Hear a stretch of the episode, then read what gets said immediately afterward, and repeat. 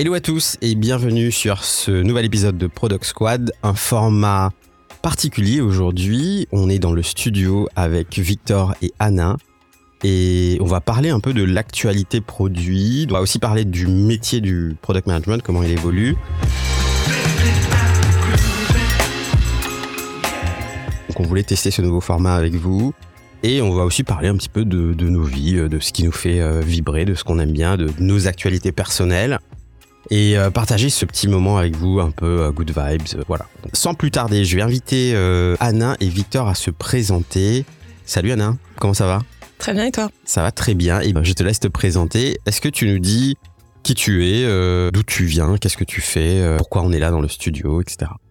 Yes, avec grand plaisir. Merci Axel. C'est génial d'être là avec vous aujourd'hui. Donc j'ai fait école de commerce, assez classique. Et ensuite, je suis tombée complètement amoureuse de l'écosystème startup. J'ai fait une expérience à Berlin, j'ai fait une expérience à Copenhague et j'ai creusé un peu ce, sujet de l'accompagnement des entrepreneurs, accompagnement des CEO, accompagnement des équipes sur tous les métiers, donc marketing, sales, produits, etc.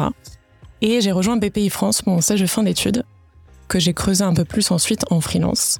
Et donc là-bas, chez BPI France, le hub où je t'ai rencontré Axel aussi, euh, j'ai découvert l'univers du product management. Ouais. Avec Octave d'ailleurs, on lui fait un petit coucou. Voilà, big up Octave. Et j'ai découvert donc euh, cet euh, écosystème du product management en France et tous les product leaders qui naissaient. Et ça m'a énormément plu cette euh, un peu ce, cette practice qui est au cœur du business, qui est entre le business, qui est entre les développeurs, les techniques, etc. Des sujets que je ne maîtrisais absolument pas. Et énorme coup de cœur. Donc je me dis, allez, je me lance. Je rejoins du coup Iban First l'année dernière, donc product manager sur un sujet que je ne maîtrise absolument pas, c'est-à-dire le marché du foreign exchange, donc le marché FX. Et donc là, ça fait un peu plus d'un an que j'y suis, product manager, je gère ma propre équipe, on est à peu près 6-7 développeurs maintenant, et on est sur les sujets qui sont euh, plus euh, générateurs de chiffre d'affaires, et plein de beaux challenges, plein de challenges humains aussi, et ravi d'être là du coup aujourd'hui pour parler un peu de tout ça, de l'écosystème produit, l'écosystème startup, qui me botte bien. Et puis tu as récemment rejoint l'équipe Product Squad. Tout à fait. Donc euh, ça s'est fait assez naturellement au final. Euh, mais voilà, ça fait quelques années du coup qu'on se connaît avec Axel. Et moi j'ai toujours eu à cœur d'être euh, au sein de l'écosystème. Et voilà, toujours ravi d'être un peu la petite souris, d'être dans les discussions intéressantes, ça a toujours été le cas. Et c'est un peu l'occasion aussi pour moi de le faire encore un peu plus. Une qualité à cultiver, la curiosité des product managers. Donc c'est vraiment top. Et puis je suis content aussi que nos chemins se recroisent. Donc, je parlerai un peu tout à l'heure de ce que je fais euh, en ce moment chez BPI France. Mais avant tout, est-ce que euh, Victor, euh, tu te présentes? Avec plaisir. enfin, je sais même pas, je sais même si ça a besoin de te présenter, parce que j'imagine que tout le monde te connaît maintenant. Euh, je, je sais pas. En tout cas, en tout cas, avec plaisir pour le refaire. C'est toujours un exercice sympa et, et important à faire. Donc, je m'appelle Victor, Victor Billet de Villemeur. Et euh, bah pour expliquer un petit peu ce qui, ce qui m'amène ici, euh, ce que le, product ça représente pour moi, en fait, faut faut voir que au début de, on va dire, ma période un peu scolaire et dans mes études, j'ai beaucoup fait des, des, sujets techniques, bossé sur euh, des maths, de la physique, à la fois parce que j'aimais ça, puis à la fois parce que c'était aussi un peu une une voie qu'on me montrait comme une voie d'excellence, et donc comme un bon élève, j'ai un peu suivi ça. Et c'est l'éducation à la française, ça. Ouais, exactement, exactement. Les maths ou rien. euh, et donc j'ai fait, j'ai fait mon lycée, j'ai fait une prépa, euh, j'ai intégré l'X. Euh, là, il y a 10-11 ans à peu près. Hein, ça, ça me rajeunit pas trop. Mais, euh, mais voilà, donc j'étais beaucoup focalisé sur euh, comprendre d'un point de vue technique les choses, comprendre les principes théoriques un peu structurants. Et, et j'ai beaucoup aimé cette période intellectuellement. Sauf que en arrivant en école, je me suis un peu, j'ai un peu remis en question tout ça. Je me suis dit, en fait, est-ce que j'ai envie de faire de la science pour la science? Et j'ai fait une petite overdose de ces sujets, maths, physique, ce qui fait que... Euh, On te comprend, hein ah, ouais, ouais, je pense effectivement, il y a, y a, un, y a un, petit truc où en fait, je me suis dit, euh, j'ai envie de lire des livres, j'ai envie de, de, lire, euh, je sais pas, Zola, Zola, Zweig et, des auteurs, et, et, en fait, un peu sortir de, bah, de cette, de cette trajectoire tracée qui, qui m'a beaucoup apporté et que je, que je, que je remets pas du tout en cause, hein, de, du bon élève, qui fait du coup lycée prépa. Et, et donc, bah, j'ai un peu essayé de changer d'approche. Je suis parti à Sciences Po où j'ai bossé sur les sujets sciences politiques, euh, sociologie. J'ai même passé l'ENA deux fois, donc l'école euh, d'administration, que, que j'ai raté du coup deux fois. Mais euh, aurais pu t'entendre euh, tous les matins sur France Inter, quoi. Peut-être, peut-être. Mais, mais en fait, c'était c'était super de bah, du coup d'être confronté à, à, ces nouveaux enjeux intellectuels, de bosser sur du droit, de l'économie, des finances, euh, et lire des livres aussi, hein, voilà, parce que juste c'est quelque chose d'agréable qui m'a bien plu. Et en fait, je pense que le product aujourd'hui, ça me plaît parce que c'est un peu la, la, conjonction de ces deux grands pôles euh, intellectuels, le côté euh, très technique, interagir avec des systèmes complexes, informatiques, des logiciels que tu déploies et qui sont par nature compliqués à comprendre, pas complètement déterministes. Et puis à côté un peu aussi le, le, fait que ce soit très social comme comme travail, d'être beaucoup en lien avec les gens euh, les utilisateurs euh, et, et, un peu les enjeux derrière aussi de communication, de comment on explique qu'on a la bonne solution et pas juste le côté très ingénieur, hein, technique où en fait j'ai un super produit, il va se vendre tout seul. Donc le produit, mm. moi j'aime beaucoup ça pour ça, je dirais, parce que ça, ça, ça me permet de, de m'épanouir sur ces deux aspects, d'être proche de la technique quand j'en ai envie, et puis également d'être un peu plus euh, sur de l'irrationnel, sur de l'humain, euh, des choses que tu vois un peu en sociologie, mais, mais plus généralement de vraiment bah, l'humain en général, comment tu fais pour lui apporter de la valeur. ça j'aime beaucoup. Et, et donc, euh, donc euh, bah, après ces études, moi j'ai fait du conseil pendant quelques années sur ces sujets produits, euh, avec bah, l'ambition, avec l'envie d'aider à développer des produits de qualité, mhm. et puis également de, de transformer les organisations pour qu'elles soient plus efficaces pour construire des produits. Et j'ai beaucoup aimé un peu ces deux aspects. Et je pense qu'il y a un peu toujours ça dans le travail du, du product. Aujourd'hui, on, on, a pas mal le rôle de product ops qui vient matérialiser le fait de en fait réfléchir à l'organisation qu'on met en place pour, euh, pour, pour mettre en place des produits efficaces, pour construire des produits efficaces. Mais moi, je trouve que c'est une préoccupation qu'on doit toujours avoir de se dire, euh, c'est pas juste en fait euh, quelle méthode j'applique, c'est quelle personne je mets en face pour pour réussir à faire ça. Et, et, et donc et donc comme j'aime aussi beaucoup beaucoup faire ça, j'aime beaucoup le le product, j'en parle j'en parle pas mal sur, sur sur les réseaux, fais pas mal de contenu depuis depuis un an, un an et demi et quelques. J'ai commencé par LinkedIn et puis j'ai un petit peu diversifié avec newsletter. Euh, je fais un peu Instagram depuis depuis peu, ce qui est assez marrant. Euh, et donc je suis très heureux aussi d'être là parce que le, le podcast c'est un format que j'affectionne particulièrement. J'écoute beaucoup. Alors en général j'écoute peu de podcasts product ou tech. J'écoute beaucoup de podcasts comme Génération Do It Yourself qui sont plus généralistes. Mais je, trouve plus euh, autour de l'entrepreneuriat aussi. Exactement, mm. exactement. Et moi, ce que j'aime justement, c'est écouter des histoires de gens qui, qui ont qui ont fait des choses dans des contextes différents et puis voir comment je peux les appliquer à mon contexte à moi. Et donc je suis je suis très heureux d'être là parce que bah, j'aimerais aussi réussir à, à, transmettre un peu cette passion du product, un peu de connaissances là-dessus, aider les gens à, à, progresser sur le sujet, sur ce format que j'affectionne beaucoup. Trop cool. Et eh ben écoute, euh, je suis très heureux de vous avoir euh, aujourd'hui dans le studio. Euh, on va parler un petit peu de nos actus perso. on va enchaîner avec toi, Victor. Donc tu, tu étais chez L'Oréal jusqu'il y a pas si longtemps que ça, c'est ça? Ouais, tout à fait, tout à fait. Donc après avoir fait un peu de conseils, je suis parti chez L'Oréal en septembre 2021. Et donc là, on est, on enregistre en octobre 2023 et je suis parti il y a quelques jours. J'ai rendu mon ordi il y a quelques jours. Ok, super. C'est quoi les, les next steps pour toi euh, Comment tu investis ton temps Qu'est-ce que tu vas faire euh? En fait, je vais, je vais à peu près continuer à ce que je faisais avant, c'est-à-dire euh, à la fois créer du contenu, faire du média, parce que j'ai la conviction que c'est, c'est un peu comme ça aussi que j'ai un impact grand sur mon écosystème, que j'arrive à avoir de, ouais, justement, à faire changer les choses. Il euh, y a ce côté multiplicateur du média avec ses effets composés où euh, un contenu, euh, le, temps que ça prend pour, pour produire un contenu, en fait, bah derrière, il va pouvoir être utilisé pour... C'est scalable, quoi. Pour scaler, exactement. donc, je vais continuer à créer du contenu et sous différents formats, et parce que j'aime faire ça, et puis parce que je pense que, encore une fois, ça permet d'avoir un, impact important. Et, et, à côté, je vais continuer aussi à construire des produits sous différentes formes. Je dirais que là, je vais, je vais faire du freelance pour bah, construire le produit des autres. Euh, un peu sous forme de, de prestation de service. Ce que j'aime bien également parce que je trouve qu'il y a une, une éthique. freelance PM. Euh, exactement, exactement. Alors je le market en disant euh, CPO part-time ou CPO freelance, ce qui est un peu ce qui est un peu ambitieux faut, pour faut Aussi, faut aussi donner aux gens ce qu'ils réclament. Oui, c'est ça. Des fois, c'est une question de positionnement. Exactement, mais donc on va dire ça va être, bah, je viens vous aider à résoudre les, les, à résoudre vos problèmes produits, je vous aide à, à trouver la bonne stratégie produit et, et ensuite à la décliner opérationnellement.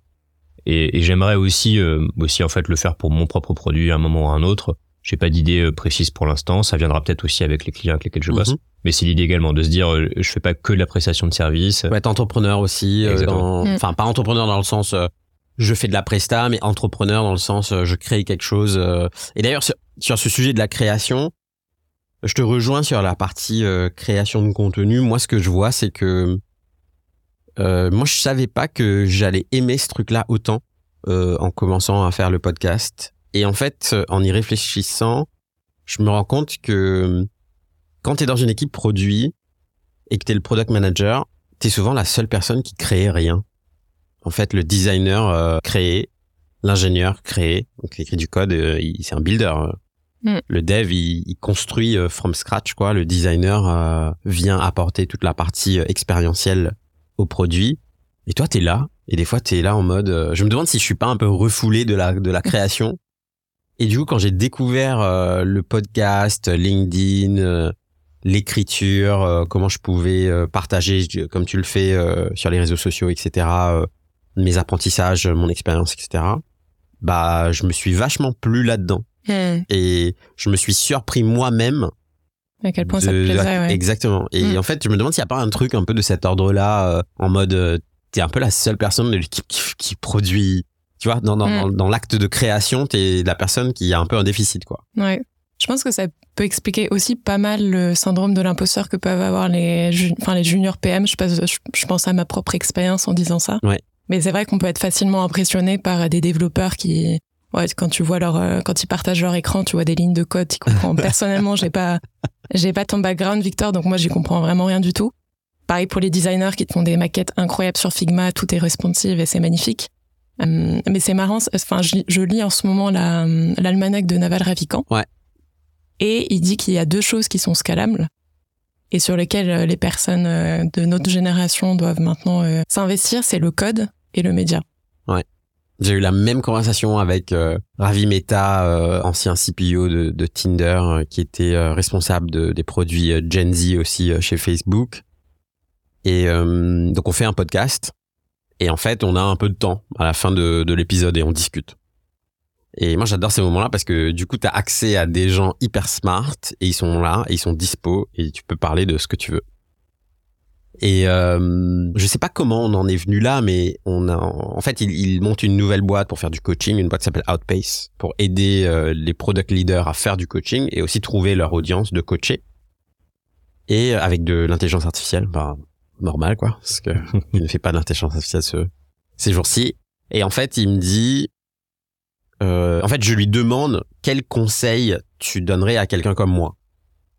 Et en fait, il me dit, bah mon plus gros regret, donc son plus gros regret, c'est ne pas avoir investi dans son personal brand beaucoup plus tôt. Hmm.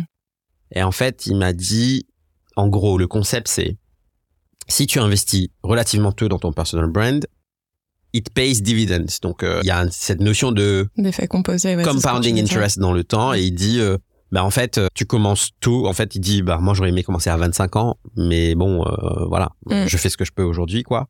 Et il dit, plus tu commences tôt, plus ça va payer des dividendes. Et en fait, ça ne fera que se composer dans le temps. Et à un moment, tu vas pouvoir cash in, euh, peut-être par rapport à une opportunité euh, de job ou de entrepreneurial ou quoi que ce soit, tu vas pouvoir cash in sur tout ce capital que tu as construit dans le temps. Mm. Et il dit, c'est un truc qui ne peut pas te desservir. Ça ne peut que te servir. Donc il dit, voilà, c'est ça c'est mon conseil. Et c'était bien de l'entendre de quelqu'un de cette position-là. De quelqu'un qui est plutôt euh, business minded, qui est pas euh, quelqu'un qui est souvent sous les spotlights, donc qui est super connu parce qu'il produit de, de il été partenaire chez Reforge, il produit des, des, contenus de qualité, toute la track euh, product leadership, euh, product strategy chez Reforge, c'est lui qui l'a créé avec l'équipe, etc. Euh, c'est bien d'entendre quelqu'un comme ça, qui est plutôt business minded, dire, bah en fait, euh, faut investir dans, dans ton personal brand. Ouais, parce que, y a du recul. Ouais. Toi, Victor, tu fais bien mm. aussi, je trouve. Ouais, tout à fait. Je, je, pense que d'ailleurs, enfin, il y a deux remarques que, que, que ça m'évoque. C'est euh, la première, euh, en fait, tout le monde se dit un petit peu genre dû commencer plus tôt. Il y a plein de raisons, notamment euh, des raisons purement algorithmiques. Mm. Voilà, du style. En fait, moi, moi, quand j'ai commencé il y a un an et demi, l'algorithme était plus simple qu'aujourd'hui, et il y a deux ans, deux ans et demi, il était encore plus simple qu'aujourd'hui. On pourra faire juste un épisode entier sur l'algorithme de LinkedIn. ça, c'est un carnage ce truc-là. Hein. Ouais, et puis en plus, c'est vrai qu'il a, il a tendance, enfin, en fait, de manière assez logique, mécaniquement, LinkedIn rend de plus en plus dur la création de contenu. Ouais pour faire un effet un peu darwiniste ou euh, bah, pour pas qu'il y ait trop de monde qui crée du contenu pour que ça équilibre bien l'offre et la demande en termes de qualité. Donc tout le monde se dit ça, euh, mais en fait voilà, évidemment le, meilleur moment c'était euh, il y a deux ans ou hier, et puis le second meilleur moment c'est maintenant. Donc c'est jamais trop tard pour démarrer, faut pas hésiter. Et le, deuxième truc qui est très vrai aussi sur au-delà des effets composés hein, de, du personal branding, la création de contenu, ce qui est intéressant, c'est que c'est c'est un peu comme le sport ou euh, un peu l'hygiène. C'est en fait, on investit petit à petit. On n'a pas besoin d'y passer des heures, des heures chaque jour. On peut y passer une demi-heure, euh, 40 minutes. Alors, ce qui peut représenter pas mal de gens pour pas mal de temps pour certaines personnes, mais 30-40 minutes, moi, je trouve que c'est pas énorme chaque jour. Et en fait, ça a des gros gros effets à long terme. Euh, là où en fait, euh, bah, quand on quand on bosse, quand on prend un job, on a besoin d'y passer du temps, d'y passer 6-7 heures par jour pour devenir fort là-dedans, avec les théories des 10 000 heures et ainsi de suite. Mhm. Le contenu, si on y passe une demi-heure, 40 minutes tous les jours, qu'on s'astreint à le faire, en fait, à la fin, ça a des, des gros effets. Et, C'est et un ça muscle en fait que tu, que tu Ouais. développes quoi. Exactement, exactement, et qui prend pas trop de temps à, à, à développer. Et donc ça, je pense, c'est une vraie chance. En fait, ça dépend un peu de les formes d'esprit. Moi, je pense que j'ai cette forme d'esprit où j'aime euh, travailler un petit peu tous les jours sur quelque chose et puis du coup euh, m'entraîner à le faire. Et j'aime cette routine, j'aime cette habitude. Et donc quand on a cette forme d'esprit, c'est c'est vraiment, je pense, c'est un super investissement. euh, et que- comme tu dis, ça peut pas te desservir. Ça peut être que supérieur ou égal à zéro, peut-être égal à zéro, mais en tous les cas, pas mal de chances que ce soit strictement supérieur à zéro.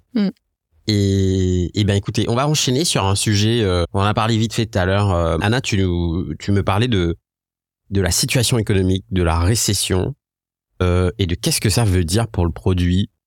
Euh, moi, je trouve que c'est un sujet super intéressant. En plus, c'est un sujet d'actualité. Euh, Victor, t'as parlé de, de du pseudo rachat de Luco qui se fait pas, donc on- j'aimerais bien qu'on en parle aussi. Euh, qu'est-ce que vous percevez du changement qui se passe dans l'écosystème par rapport à cette, la situation économique dans laquelle on est? Donc, il y a eu un ralentissement. Euh, on est sorti des, alors des belles euh, années, on va dire des, des dix dernières années, euh, ouais, plutôt fast. Et après, il y a eu le Covid, Mm. accélération de la digitalisation des services, donc euh, la tech, euh, gros boom quoi. Et là, euh, voilà, le soufflet s'est un peu affaissé quoi. Mm. Vous, qu'est-ce que vous voyez de comme comme conséquence de ça et en quoi ça change la façon de faire du produit? Euh, pour rappeler un petit peu les faits, en fait, euh, c'est vrai qu'on on a eu une dizaine d'années extrêmement, euh, extrêmement positives où c'était très facile de, de, de lever de l'argent, euh, de récupérer de l'argent auprès d'investisseurs pour pas mal de raisons, mais notamment parce que euh, la BCE avait beaucoup baissé ses taux et donc c'était facile, enfin, valait mieux en fait investir son argent que de le laisser à la banque. Of course. Euh, et il y a eu ce truc du Covid où en fait on a cru que le Covid allait générer une crise et en fait non pas du tout ça a continué à booster à fond avec euh, certaines boîtes qui ont continué à exploser parce que leur business model était hyper compatible avec le, avec le remote. Mm. Ce qui fait que hum, donc en 2022-2023, je sais plus à quel moment précisément, mais en fait il y a eu plusieurs trucs en parallèle. La Chine qui a commencé un peu à se fermer, le- la, la guerre, la guerre en Ukraine évidemment, Ouais. et d'un coup bam le soufflet retombe. Euh, on a peur de l'inflation, les taux remontent. Et donc là aujourd'hui, on voit que c'est beaucoup plus dur de bah, de lever de l'argent, ça a l'air beaucoup plus dur de euh, ouais, de lever des fonds. Et, et donc on a un peu cette euh, bah, cette correction du marché de la tech où euh, en que les fait, Américains il- appellent the Great Correction d'ailleurs. Euh, c'est c'est le- c'est c'est ce qui se passe. Ils ont genre le truc a été théorisé. Ça a un nom. euh, Il y a des articles dessus. euh, donc on comprend bien. Ce truc-là est bien compris maintenant. Et, et, et du coup, ça change un peu la manière de, de voir le produit. Je, dis, alors, je sais pas à quel point en vrai, en vrai, ça le change, mais je veux dire, il y a, a 3-4 ans, l'idée c'était un petit peu, euh, bah, j'ai mon idée, euh, je, je, fais cinq slides, je caricature, mais je fais cinq slides pour, le- pour le pitcher, pour montrer à quel point c'est génial. Je vais voir un VC, je lève 3-4 millions, et puis ensuite, je commence à avoir un peu de traction, je fais grossir, et puis je relève, je relève, je relève, et avec un peu cette, cette fuite en avant où, euh, en fait, je me dis que je suis pas rentable, mais que c'est pas grave parce que à, à long terme, Croissance à tout prix. croissance à tout prix et, et en fait avec des avec un peu des inspirations de business model à la Facebook où en fait Facebook a été rentable très très tard mais ils avaient un tel volume évidemment de personnes qui euh, qui, qui passaient sur la plateforme qu'en fait c'est très facile quand t'as beaucoup beaucoup de monde de le monétiser. Et donc c'était un peu ça le paradigme et donc là aujourd'hui en fait on est sur un mode où euh, bah tu peux pas te permettre d'être rentable à 5 7 ans il faut que tu sois rentable plus vite ce qui euh, ce qui en fait en, en tant que product bah du coup euh, est intéressant en fait enfin je trouve que c'est ça nous remet un petit peu au centre de l'échiquier j'ai l'impression et, euh, et donc voilà, c'est c'est un, c'est un contexte un peu intéressant pour nous et assez, assez euh, avec pas mal d'opportunités. Mm. Et je trouve ça. euh, tu me diras ce que t'en penses, euh, Anna. Mais je trouve ça intéressant aussi comment, au début de cette vague de correction, euh, certaines personnes ont fait euh, il faut qu'on s'adapte et d'autres personnes ont fait mais en fait euh, c'est juste un retour à la normale. En fait, ce qu'on vit là, c'est ce qui devrait être normal. Tu penses quoi de ça, Anna? Je pense qu'effectivement, euh, comme disait Victor, il y a une vraie, une vraie épingle à tirer du jeu pour les product managers parce que ça remet en fait au centre, euh, ça remet l'église au centre du village, à savoir que la rentabilité, en fait, c'est le, c'est le but de chaque entreprise. Et c'est très clairement affiché dans les fiches de poste de product manager. Donc, on sait pourquoi on est là.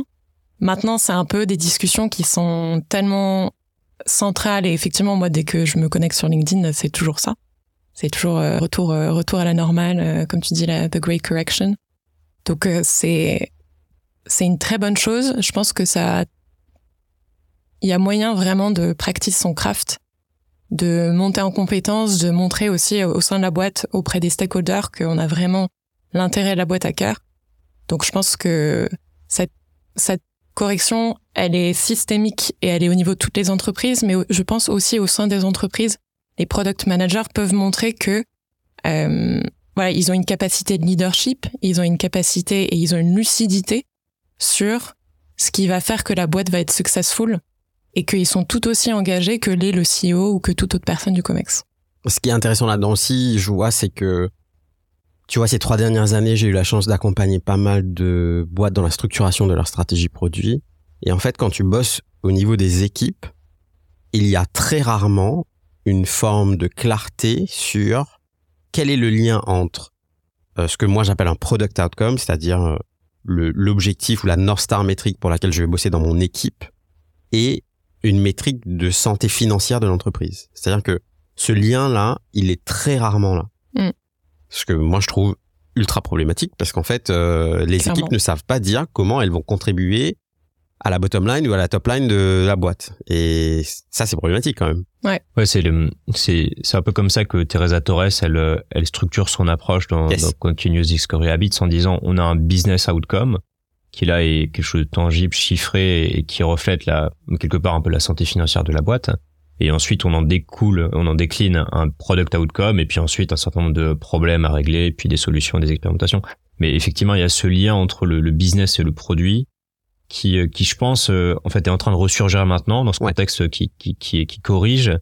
Et pour schématiser, il y a 3-4 ans, en fait, on avait tellement d'argent qu'on pouvait se permettre d'avoir des products qui étaient focalisés sur l'exécution pour livrer de la feature et en gros, même si les features sont pas hyper efficaces et permettent pas de, de récupérer beaucoup d'utilisateurs, en fait, on peut toujours pivoter assez facilement euh, parce qu'on est capable de récupérer de l'argent et, d'évoluer. Donc euh, aujourd'hui, en fait, on est dans une posture où euh, chaque euro investi, il doit l'être sur des fonctionnalités qui apportent de la valeur parce que c'est ce qui va permettre d'avoir un équilibre financier.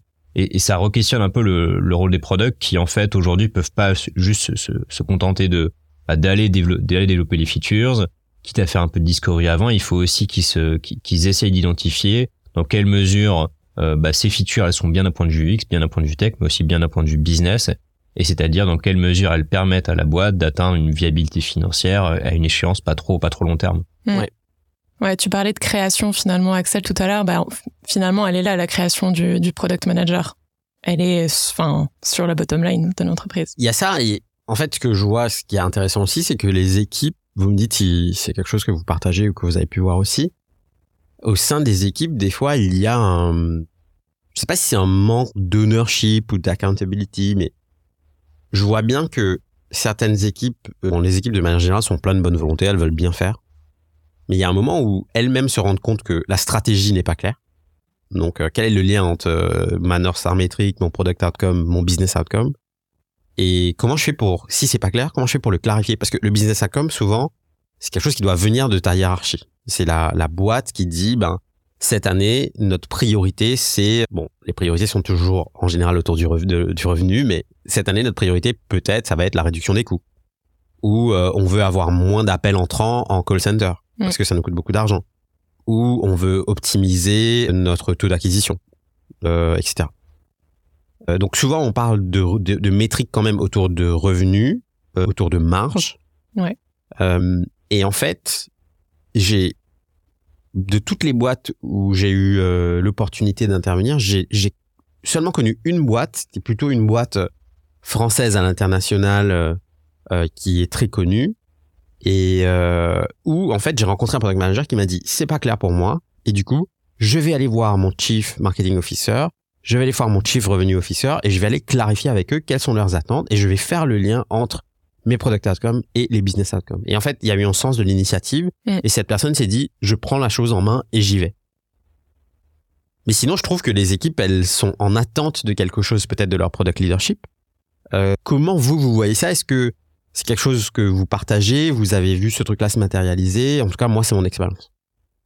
Je pense qu'effectivement, euh, moi, cette dernière année, donc on a, on a notre euh, nouveau CPO, nouveau CTO. Donc c'est vrai que ça a remis euh, un peu de clarification et un leadership euh, entre produits et tech. Ça a beaucoup rapproché les équipes aussi, je trouve.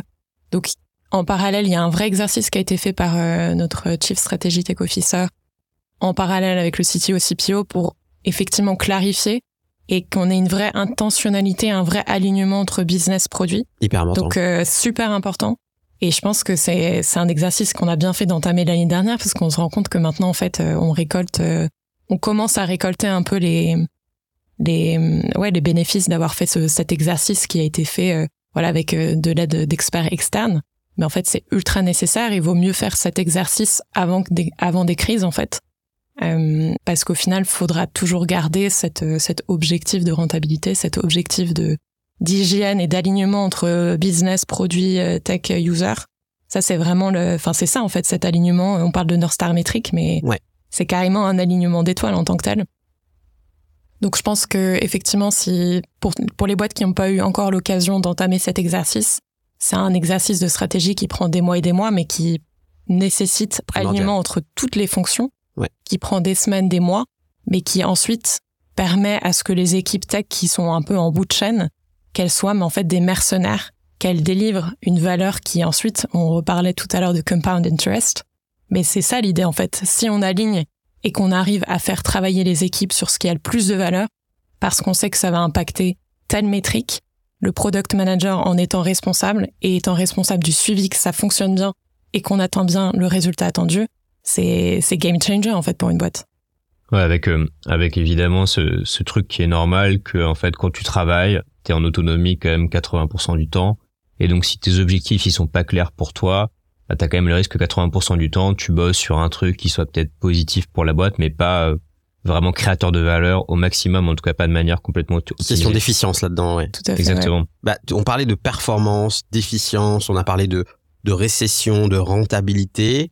Euh, J'ai l'impression qu'on peut dans ce podcast faire un, un espèce de segment euh, Hugo Décrypte, mais on va peut-être l'appeler Victor Décrypte. Euh, tu parlais de Luco, il se passe un truc avec Luco en ce moment. Qu'est-ce qui se passe avec Luco? Ouais, alors Luco, euh, Luco pour ceux qui connaissent pas forcément, c'est une application euh, d'assurance plutôt B2C. Euh, donc c'est-à-dire que euh, historiquement ça s'est lancé pour tout ce qui était inondation, dégâts des eaux. Et donc en fait tu, tu téléchargeais l'application. Disclaimer, euh, je suis client de Luco. Fais attention à ce que tu dis. Mais, mais c'était c'était vraiment révolutionnaire quand le truc est sorti parce que euh, en fait euh, bon le- le- voilà tout le monde a déjà je sais pas si vous avez déjà vécu des problèmes avec votre assurance habitation mais c'est jamais pratique d'interagir avec eux. Ouais. c'est des vieux systèmes d'infos c'est des vieux sites web pas pratiques et et, euh, et on se retrouve toujours à un moment ou à un autre à, à téléphoner à une, à une hotline qui nous répond pas avec une musique d'attente euh, horrible. Et Luco c'était bah j'ai un dégât des eaux je prends en photo je leur envoie ils me remboursent direct plus ou moins. Et derrière ensuite ils prennent en charge et c'était c'était vraiment canon la proposition de valeur était top. Et, euh, donc euh, j'ai l'impression que Luco ils ont vraiment suivi un peu cette phase d'effervescence euh, de la tech des euh, 5 7 8 dernières années au sens où ils, ont lancé donc ils ont lancé la boîte ils ont levé beaucoup d'argent. Ils ont ils ont pas été licorne mais ils étaient pas loin d'être euh, enfin ils étaient pas loin du milliard d'euros de valo- valorisation. Donc ils devaient être je pense à du 500 600 600 millions d'euros de valorisation. Et donc des, levées de fonds euh, à hauteur de 100 millions d'euros et, et quelques et en fait, euh, il y a à peu près 8-9 mois, enfin pas loin d'un an, on, on a eu un peu une surprise parce que euh, Luco, euh, Luco a annoncé qu'ils allaient se faire racheter. Et, et en fait, le montant du rachat était autour de 10-15 millions d'euros, ce qui est très très faible par rapport euh, Bah ouais. au montant euh, auquel ils étaient valorisés. Et donc c'est un peu, c'était un peu symptomatique de euh, de sorte de business où t'as l'impression que ça va être too big to fail. Euh. En fait, ils ont voilà, ils ont tellement grandes ambitions que t'as pas envie que ça, se- ça, ça se casse la gueule. Et, euh, et en fait, ce qu'on a vu, c'est que euh, pour atteindre la rentabilité, euh, ils avaient besoin de générer tant de CA et en fait, ça représentait beaucoup trop de contrats, ils étaient pas capables de le faire. Ce qui fait que euh, et, et voilà, je critique du tout hein, les fondateurs hein, qu'on fait, qui font du, probablement du super boulot, mais mais voilà, le fait est que Bon, euh, L'entrepreneuriat, c'est pas simple. Hein. Euh, je pense que des fois, on fait des jugements de valeur ou euh, on fait des, on tire des conclusions hâtives en regardant les, des intitulés d'articles euh, en ligne. En fait, on se rend pas compte du boulot que c'est de construire une boîte, quelle que soit la taille de la boîte hein, ou quel que soit le secteur, mais c'est voilà, c'est un vrai, un réel parcours du combattant. Donc euh, déjà chapeau d'avoir euh, pu euh, monter une boîte euh, comme celle-là, mais bon, des, ça marche pas à tous les coups. Exactement, et, puis il y a de la valeur qui a été apportée parce que bah, les gens qui ont eu des dégâts des eaux, hein, comme je disais, euh, qui se font rembourser rapidement, bah, c'est de la valeur qu'on a apportée et c'est et c'est important de, de, le souligner.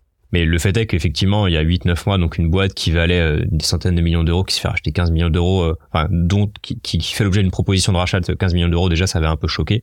Et donc, il y avait ce côté de, en fait, une boîte B2C qui a du mal à grossir parce qu'à un moment ou à un autre, bah, il faut, il faut scaler avec beaucoup, beaucoup, beaucoup de, de volume pour réussir à être rentable. Et donc, ça, ça avait été une, une première interrogation, mais c'est très symptomatique de, de ce redressement dont on parlait hein, au début.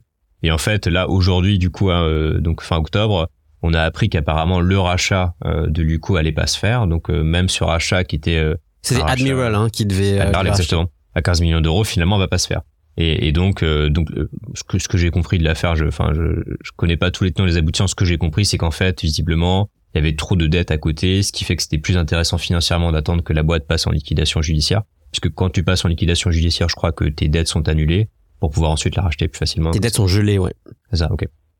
Donc, euh, mais donc euh, intéressant, euh, intéressant parce qu'en plus il y a voilà, il y, a la série Tapis sur Netflix qui, qui parle un peu de ce monde-là, hein, du coup de, de, de oui, du rachat d'entreprise à un euro symbolique. T'as des t'as des boîtes qui sont spécialisées là-dedans, ouais. De voilà, donc c'est c'est c'est mal vu comme comme comme métier parce qu'il y a ce côté un peu dépeceur où en fait ouais. j'ai après la guerre, Mm. mais Très ultra opportuniste. Ouais. Exactement, exactement. Mais je pense, enfin, c'est c'est important aussi quand même cet exemple-là pour pour rappeler que, en fait, à la fin, quand même, t'as des employés de Luco qui, euh, en fait, sont les premiers à en souffrir. Euh, parce que j'imagine que c'est quand même très difficile à vivre ce genre de période un peu de Mm. doute et puis en plus là, concrètement il y a de plus avoir de, de job du jour au lendemain et puis euh, les, les contrats des personnes euh, des particuliers qui, qui bénéficiaient de Mon l'assurance contrat, habitation. typiquement, de, Exactement. de, de- de- d'assurance habitation. En fait, je dis ça en rigolant, mais qu'à moitié parce que j'ai, il y a eu un dégât des eaux euh, chez moi il y a, enfin, en 2021, c'est toujours pas réglé. Et notamment parce que bon, les voisins en question n'ont pas fait intervenir un professionnel. Du coup, ils ont pas de facture pour montrer que quelqu'un est intervenu, puisque je crois que c'est le propriétaire qui l'a fait lui-même. Et moi, je savais pas, mais tant que j'ai pas de facture qui montre qu'ils ont corrigé entre guillemets le problème de leur côté, bah moi, du coup, ils veulent pas, intervenir. t'en rembourser. Ouais, ouais. Et, mais bon, si vous avez des, si vous avez des tips pour moi, n'hésitez pas à m'envoyer un mail, je suis preneur. Euh, super intéressant euh, ce qui se passe avec Luco. Ça me fait aussi, en fait, il y a un nombre de rachats. Je parlais à quelqu'un euh, l'autre jour qui fait pas mal de M&A et qui me disait euh, l'année dernière et cette année, c'est une année de rachat parce qu'en fait, euh, ceux qui ont les reins solides peuvent racheter euh, les entreprises les plus fragiles. euh, Enfin, des fois pour des sommes vraiment modiques, quoi. Et euh, je regardais aussi l'actualité, je voyais que le rachat de Figma par Adobe ne se fait pas comme prévu non plus, euh, notamment parce qu'il y a des sujets de compétitivité, de donc le régulateur de de compétitivité, de compétitivité en Europe, au, au Royaume-Uni, euh, concurrence. de concurrence, ouais, dit que euh, oui, pardon, c'est des c'est des anglicismes, euh, dit que euh, ça c'est pro- potentiellement problématique parce que Adobe a une forme de monopole euh, sur euh, les outils de euh, notamment pour euh, pour les les créatifs, je sais plus si on dit ça, mais euh, je sais pas si vous avez suivi ça d'ailleurs. Pas, pas vraiment. Mais c'est vrai qu'effectivement Adobe plus Figma, ça fait une espèce de euh, un peu de, ouais, de, de grosse ouais. grosse boîte, gros gros mastodonte effectivement. Euh, ça me choque pas, c'est plutôt bien effectivement que ces questions elles se posent. Et je pense que derrière aussi, t'as, enfin derrière un peu, ce, je pense que ça arrange un petit peu Adobe potentiellement parce que en fait euh, euh, les annonces de rachat et le, le deal a dû commencer à se faire à une époque où en fait le on va dire la, la valorisation que tu obtiens d'une boîte à partir en grosso modo de, de son CA en fait euh, du coup la valorisation devait être beaucoup plus élevée que ce qu'on aurait aujourd'hui puisque bah du coup les CA enfin le on va dire le multiple entre bah, par Yes. combien je multiplie ton chiffre d'affaires pour avoir la valorisation euh, c'est c'est des multiples beaucoup plus petits euh, depuis quelques mois Et tu parlais de Netflix, Anna, il se passe un truc avec Netflix. Oui, effectivement, j'ai vu là, dans l'actualité qu'ils étaient en train de, de finir euh, l'envoi des derniers DVD qu'ils avaient. C'était assez marrant, euh, on en parlait juste avant. Déjà mais- intéressant, ça veut dire qu'il y a des gens qui regardent encore des DVD. Ouais, Juste euh, voilà quoi. Voilà. Alors, je pense que mes parents doivent avoir un vieux lecteur de DVD, donc euh, je peux comprendre. Mais effectivement, c'était, on avait cette discussion dans le sens où, dans cette, euh, dans ce contexte un peu de d'hygiène et de réflexion de comment est-ce que euh, je peux être plus intentionnel pour ramener du business pour mon entreprise, se poser la question est-ce que c'est pas aussi le bon moment finalement de cut les produits qui ne marchent plus? Ou euh, alors voilà que ce soit voilà c'est plus l'époque de faire des DVD finalement euh, que ce soit réduction des coûts que ce soit création de nouvelles streams de business. Mais c'est intéressant que tu dis ça parce que d'un côté, ils vont arrêter l'envoi des DVD et de l'autre côté, j'ai lu un article qui dit qu'ils vont ouvrir des boutiques. Vous avez vu ça? Alors moi, j'ai pas vu ça, mais tu vois, je me dis, est-ce que c'est pas aussi dans cette démarche de, on, on, lance plein de petits fils, on, on cut ce qui, ce qui nous apporte plus de valeur. On sait que de toute manière, le DVD a priori, bon, ça reviendra, c'est peut-être comme les vinyles, c'est peut-être cyclique, sait-on jamais. Mais en tout cas, voilà, moi je le vois un peu comme euh, opportuniste. C'est un peu le climat finalement, on peut voir un peu en récession, mais c'est aussi la preuve qu'il y a des opportunités à faire. Et euh, voilà. J'aime bien, j'aime bien l'histoire d'Emirates euh, pour ça. Euh, en fait, il y a eu la crise. enfin, systématiquement, Emirates, quand il y a des crises, c'est là où ils investissent le plus d'argent, parce qu'en fait, ils disent, bah, c'est maintenant où il faut faire les big bets, quoi. Et c'est comme ça qu'est né l'A380, dans lequel, pour dans certains A380, il y a un escalier en marbre. Les mecs se sont dit, euh, vas-y, on est chaud. Let's go. Ok. Let's go. Euh, c'est le luxe euh, ultime. On fait un, un bar à cocktail en marbre, taille réelle, avec un mixologiste, avec un, un escalier en marbre. On y va, quoi. Et les mecs le, fait, le font, tu vois. C'est très cool. Il y a des trucs comme ça qui un peu borderline de l'absurdité qui, qui existent juste parce que bah, t'es dans un climat où voilà, les gens font des big bets, c'est ou alors tu, tu meurs quoi. Bon, ils méritent, ils allaient pas mourir, je pense, mais mm. c'est je trouve ça intéressant comment ça peut susciter une forme d'innovation des fois. C'est ça, ouais. De toute façon, c'est cyclique tout ça, mais c'est sûr qu'il y a, voilà, on peut se focaliser sur la partie un peu des, des, entreprises qui arrivent en fin de vie ou en tout cas des, qui ont un peu des difficultés, mais on peut aussi très bien voir l'effervescence, tous les nouveaux produits qui vont se lancer, qui sont en cours de création, euh, tout l'intérêt que, que peut porter par exemple l'écosystème pour tout ce qui est climat, etc. Ouais. C'est sûr, l'énergie, euh, on voit bien dès qu'il y a des réflexions avec la guerre en Ukraine, voilà, toutes les boîtes qui étaient dans l'énergie, elles ont explosé. C'est c'est sûr qu'il faut faut regarder, faut savoir où regarder. Ouais. Euh, voilà, il y a des boîtes qui vont se réinventer comme Netflix. Il y a de nouvelles boîtes qui vont émerger. Et ça, c'est super intéressant. Et tu disais, euh, donc on parle de Netflix, on parle du fait qu'ils vont arrêter les DVD, et tu disais que euh, tu es fasciné par euh, l'univers de, du fait de, de killer des produits. Alors moi, c'est des, des, questions que je me pose en ce moment. Euh, je pense que c'est aussi le cas de toute boîte qui a un peu une dette technique et voilà où euh, il y a eu un turnover dans les équipes produits et tech. La connaissance est perdue, donc personne ne se sent vraiment responsable. On parlait d'ownership tout à l'heure, c'est un peu ça finalement. Au bout d'un moment, faut un peu se répartir les périmètres et voilà, faut accepter. Bon, ça, personne ne prend. C'est un peu le voilà le, truc qu'on le un peu le cadavre dans le placard. Maintenant, faut que quelqu'un prenne le truc. Et en fait, si l'objectif de la boîte, le business outcome, c'est faut absolument qu'on réduise les coûts, clairement, euh, même si c'est moi par exemple très concrètement, le projet que j'aimerais bien qu'il ait, c'est un sujet réglementaire. On s'est rendu compte que finalement, on n'en avait pas besoin. On était en fait, on n'était pas touché par cette réglementation. Et on a un produit qu'on propose gratuitement aux clients qui nous nous coûte de l'argent, du temps euh, de notre équipe middle office. Donc là, il y a un arbitrage à faire et toi, tu te dis, euh, bon, bah en fait, euh, on a peut-être autre chose à faire, quoi. Voilà, il y a peut-être un quick win à avoir, on kill le truc et next, quoi. Ouais. Et ça, c'est, je trouve que c'est un bon réflexe de product manager et une question qu'on ne se pose pas assez souvent, puisqu'on est attendu énormément sur la delivery et la delivery, ça veut dire on ajoute, on ajoute des choses. Complètement. Et on ne soustrait pas des choses. Et ça veut dire que des fois, on se retrouve dans des situations où on oublie qu'il y a une tonne de choses qu'on pourrait killer, qui ferait gagner, comme tu dis, donc optimisation des coûts, réduction des coûts, optimisation du temps investi par les développeurs, parce que dans ta code base, quand il y a des euh, produits dans tous les sens euh, qui sont plus managés, c'est aussi des lignes de code qu'il faut, enfin, qu'il faut maintenir, quoi. Donc, c'est c'est pas évident. Ouais, t'as, as un certain nombre de biais, à mon avis, qui rentrent dans cette affaire avec euh, tout ce qui est biais des coûts irrécupérables, c'est-à-dire on a investi de l'argent pour développer une fonctionnalité, donc en fait on a l'impression de l'avoir jeté à la poubelle si on, on tue la fonctionnalité.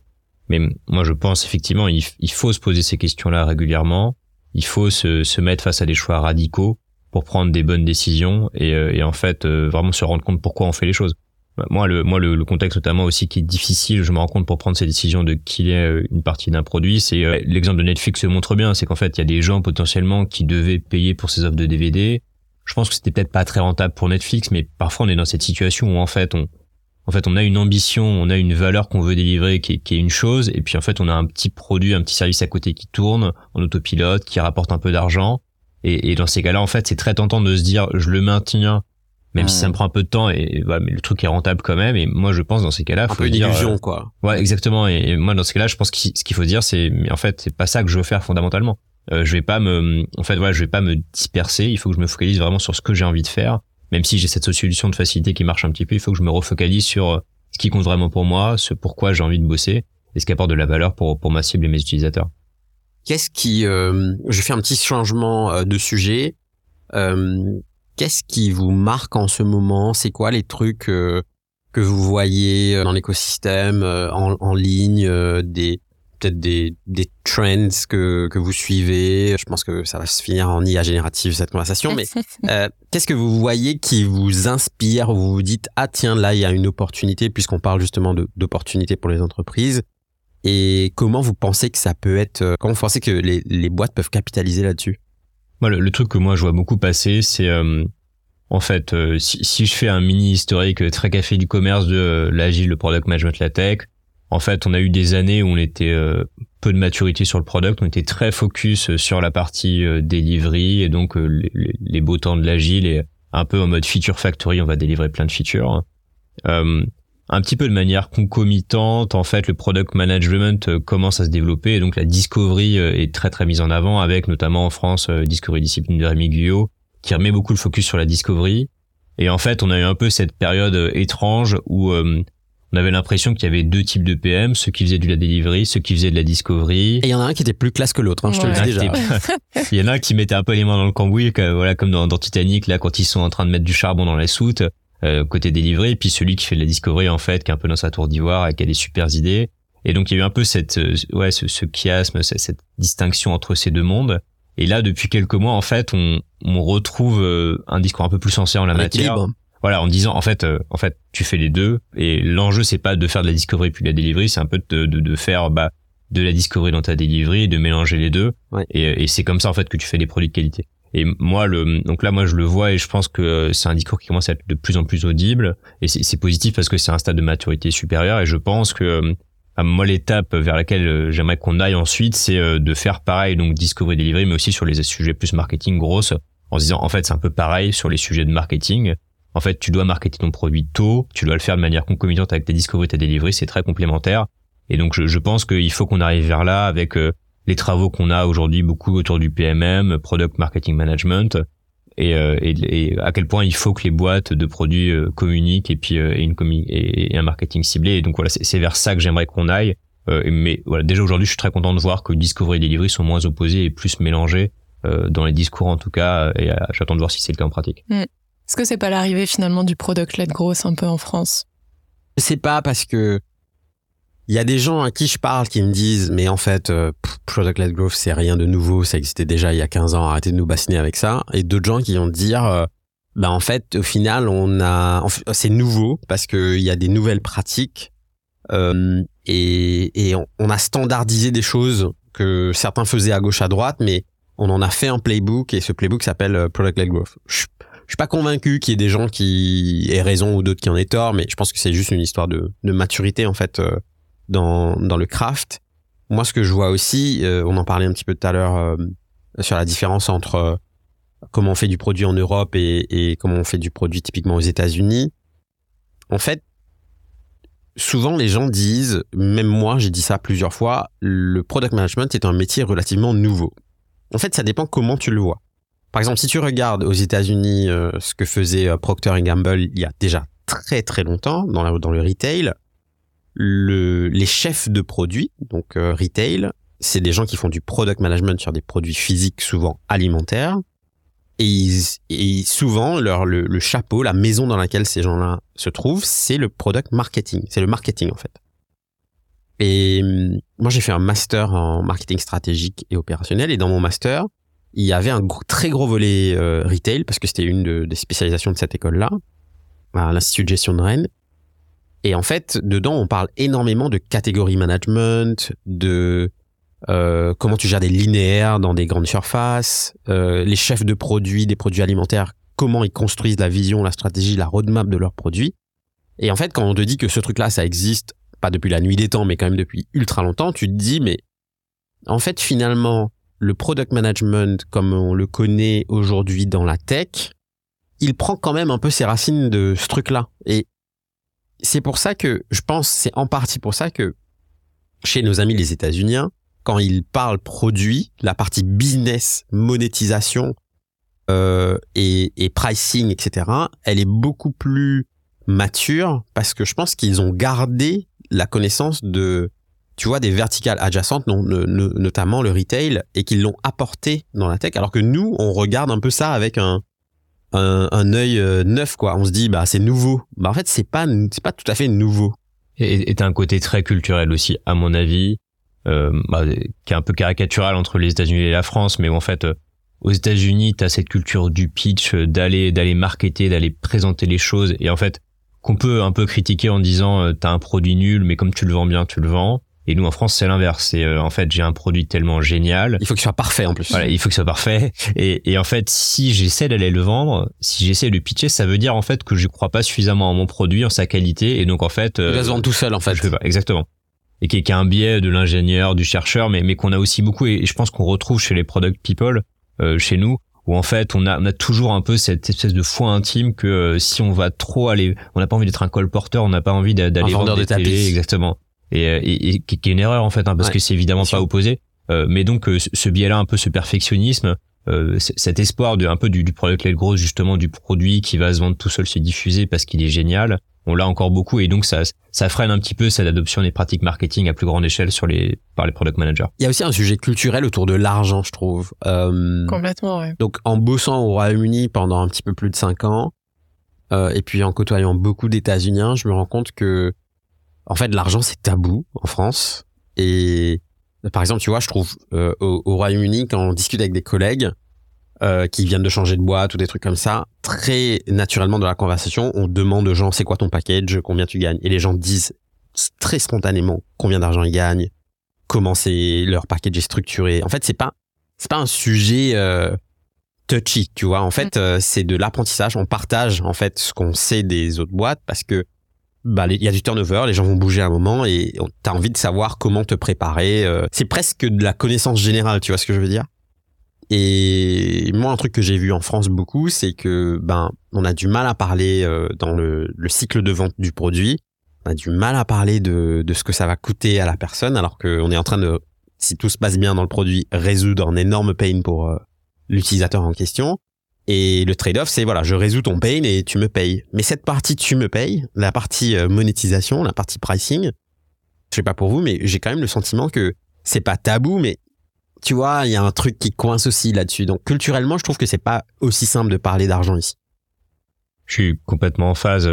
Je pense que les, il y a des racines un peu historiques sociologiques liées en fait au fait que les pays anglo-saxons sont plutôt protestants et donc euh, pour la faire très simple, en fait, on va valoriser le fait d'avoir de l'argent et euh, culture catholique, euh, c'est un peu l'inverse où en fait, quand on a de l'argent, faut pas trop le montrer. Il faut que ta main droite sache pas ce que tu as donné avec ta main gauche. Voilà. Et, c'est vrai que du coup, euh, l'argent, c'est un vrai sujet euh, très tabou. Euh, en fait, ça obsède tout le monde, mais personne n'en parle, donc c'est assez paradoxal. Et, et, quand on crée des produits, en fait, bah, moi, moi, j'aime bien quand, quand je fais des formations sur le produit, je leur dis en fait, il faut que vous posiez la question est-ce que ça vaut de l'argent ce que vous faites? Il faut que vous demandiez aux gens est-ce qu'ils sont prêts à payer, parce que c'est que quand les gens sont prêts à payer pour quelque chose que ça leur apporte vraiment de la valeur. voilà, si tu, tu parles à quelqu'un de ton produit, tu lui dis ouais j'ai un super produit, il va te dire c'est génial, mais dès que tu lui demandes de te donner un euro de son portefeuille, bah là la discussion est différente. C'est pour ça qu'en fait, pour moi, l'argent est important parce que ça te permet d'avoir les, bonnes questions. Faut pas être obsédé par l'argent parce qu'on a envie de gagner de l'argent quand on crée un produit, euh, parce qu'on a envie d'être riche. C'est plus, euh, c'est la, c'est une très bonne métrique pour euh, mesurer en quoi ce que tu fais apporte de la valeur. Et donc, ce tabou qu'on a nous, qui est lié encore une fois au fait qu'on a envie d'avoir un produit parfait. Donc quelque part, c'est un peu le, c'est un peu ne pas y croire que d'essayer de trouver le bon pricing et de demander aux gens de payer pour lui. Et ben du coup, ça, ça nous impacte aussi là-dessus. Et ça fait que, de manière assez simple, en creux, à la fin, on a du mal à trouver les bons indicateurs pour mesurer la performance de notre produit. Est-ce que ça apporte de la valeur Ouais, je assez aligné avec ça. Et je pense qu'il y a aussi un sujet de comment on fait du produit, c'est-à-dire quand tu regardes, euh, j'en parlais récemment euh, avec Paul Tessier, euh, le président de Superhuman, mais aussi régulièrement avec des personnes qui sont plutôt qui opèrent le produit dans les pays anglo-saxons. Quand tu es dans ta phase de discovery, même quand tu vois t'es es à l'idéation, euh, tu demandes au product manager, t'as pas besoin d'avoir de, certitude, bien au contraire, mais c'est quoi ton hypothèse sur le pricing et la monétisation? Comment, si ce truc-là, on va au bout de cette idée-là et on le livre demain, c'est quoi le business model de ce truc-là? Comment ce truc-là ramène de l'argent? Mm.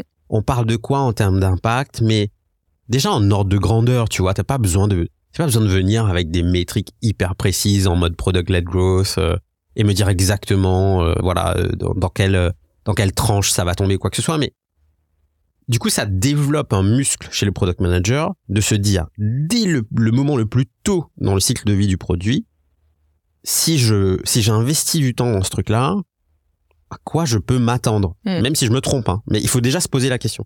Et, et ce truc de se poser la question, en France, je trouve que c'est pas encore un, un muscle, tu vois, euh, très développé. Ouais, je pense que. Alors, est-ce que plus généralement, c'est pas euh, un craft et une compétence de go-to-market que qu'on doit développer au global dans l'écosystème? Ouais, c'est pour ça. Là, on parlait juste avant Victor, mais le, je trouve que le brief qu'a Amazon de commencer par la fin, Ouais, working backwards, ouais. En fait, c'est génial parce que t'es sûr que, bah voilà, dans ta checklist, tu penses déjà à ce que ça va être dans la main de tes utilisateurs. Comment est-ce que tu vas le pitcher?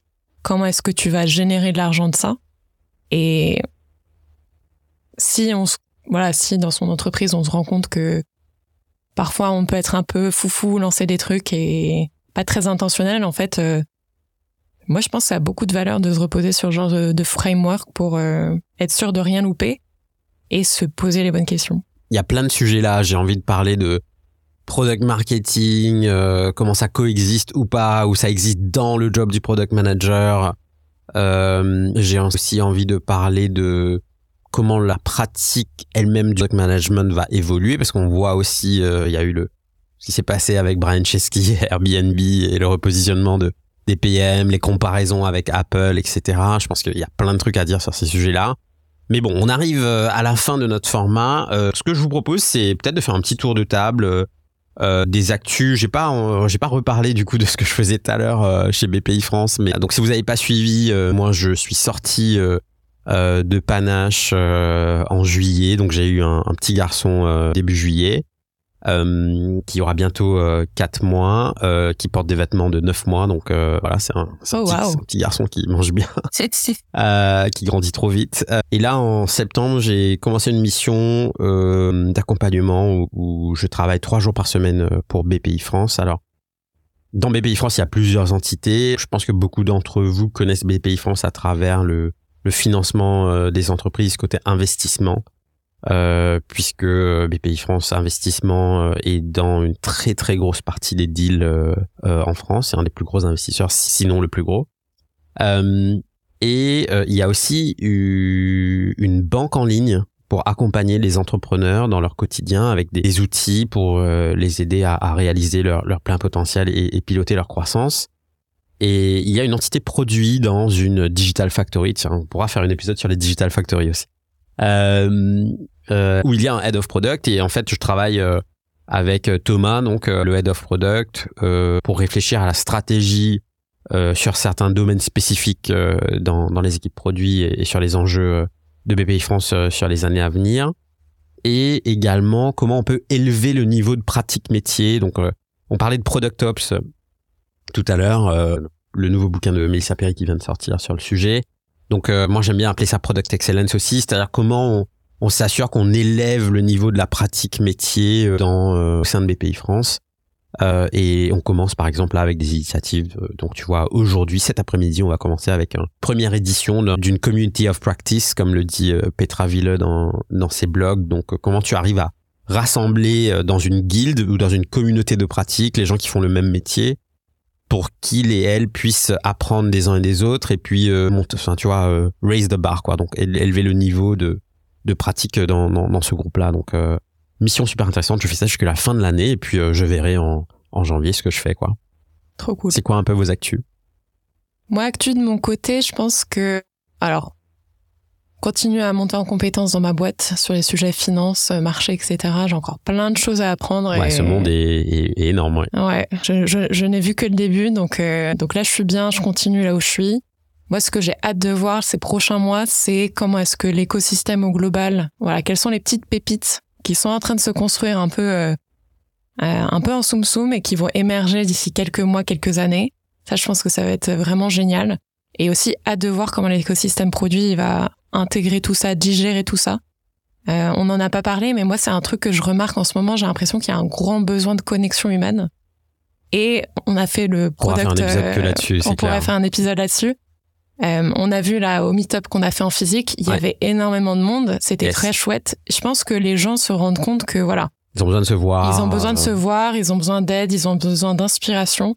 Et je pense que voilà, je, je suis sûre et certaine que il y a une volonté, il y a une vraie intentionnalité. Les gens sont maintenant prêts.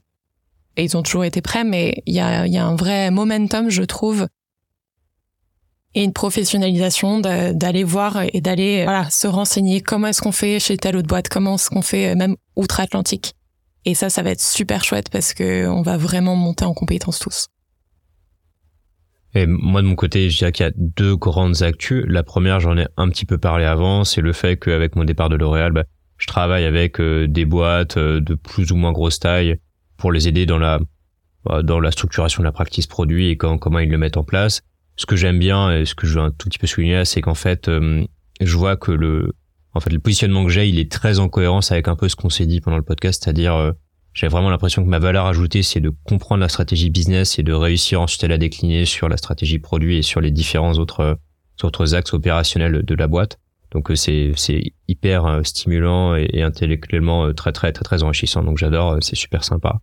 Et le, le deuxième actu, c'est que c'est que là, je suis en train d'écrire un livre qui en fait recense un peu tous les contenus que moi j'ai pu euh, j'ai pu écrire sur sur le produit puis surtout en fait qui me permet de d'avoir un peu tout dans un même endroit euh, je pense pas que ça sera enfin j'ai pas envie de faire un best-seller en fait j'ai envie de un peu mettre mes pensées de les structurer de me forcer à faire euh, un effort et, et essayer de de creuser un petit peu avec pas mal d'humilité des sujets qui ne sont pas suffisamment aujourd'hui. Donc typiquement il y a tout ce qui est voilà je dirais l'articulation avec enfin la, la continuous discovery comment tu articules du delivery de la discovery creuser certains sujets delivery qui à mon avis sont pas assez euh, assez évoqués aujourd'hui. Et puis il y a ce vrai nœud pour moi aujourd'hui de comment tu fais euh, la partie grosse euh, on va dire aval distribution comment tu la comment tu arrives à la combiner avec les phases plutôt de discovery et delivery. Donc moi je bosse beaucoup là-dessus ces temps-ci j'espère terminer d'ici quelques semaines et voilà je, suis très heureux de pouvoir avancer sur ce truc là et de, structurer ma pensée et d'essayer d'avoir un truc un peu un peu complet et packagé Super beau projet. Et eh ben écoute, on a hâte de lire ça. Tu reviendras nous parler de, ton bouquin avec grand plaisir. Euh, J'étais content de passer euh, cette petite heure avec vous. Euh, c'était super cool. Euh, pour les auditeurs, on serait super ravis d'avoir vos retours sur ce nouveau format. Dites-nous ce que vous en pensez sur LinkedIn ou vous nous envoyez un petit message directement par mail. et puis peut-être à très bientôt pour un format comme ça. Moi j'ai bien aimé. Je pense que c'est un petit moment chill où on peut parler de voilà, tout ce qui se passe dans l'écosystème produit euh, en France, mais aussi ailleurs, euh, ailleurs dans le monde. Ça rejoint le, ce que tu disais sur la connexion humaine aussi. Donc c'est un petit moment où voilà, on peut connecter avec vous. Euh, vous êtes peut-être dans le métro, chez vous, au taf, pendant votre lunch break, je, je, ne sais quoi, mais voilà, super moment à passer tous les trois et puis à passer en votre compagnie. Et je vous dis à très vite. À bientôt.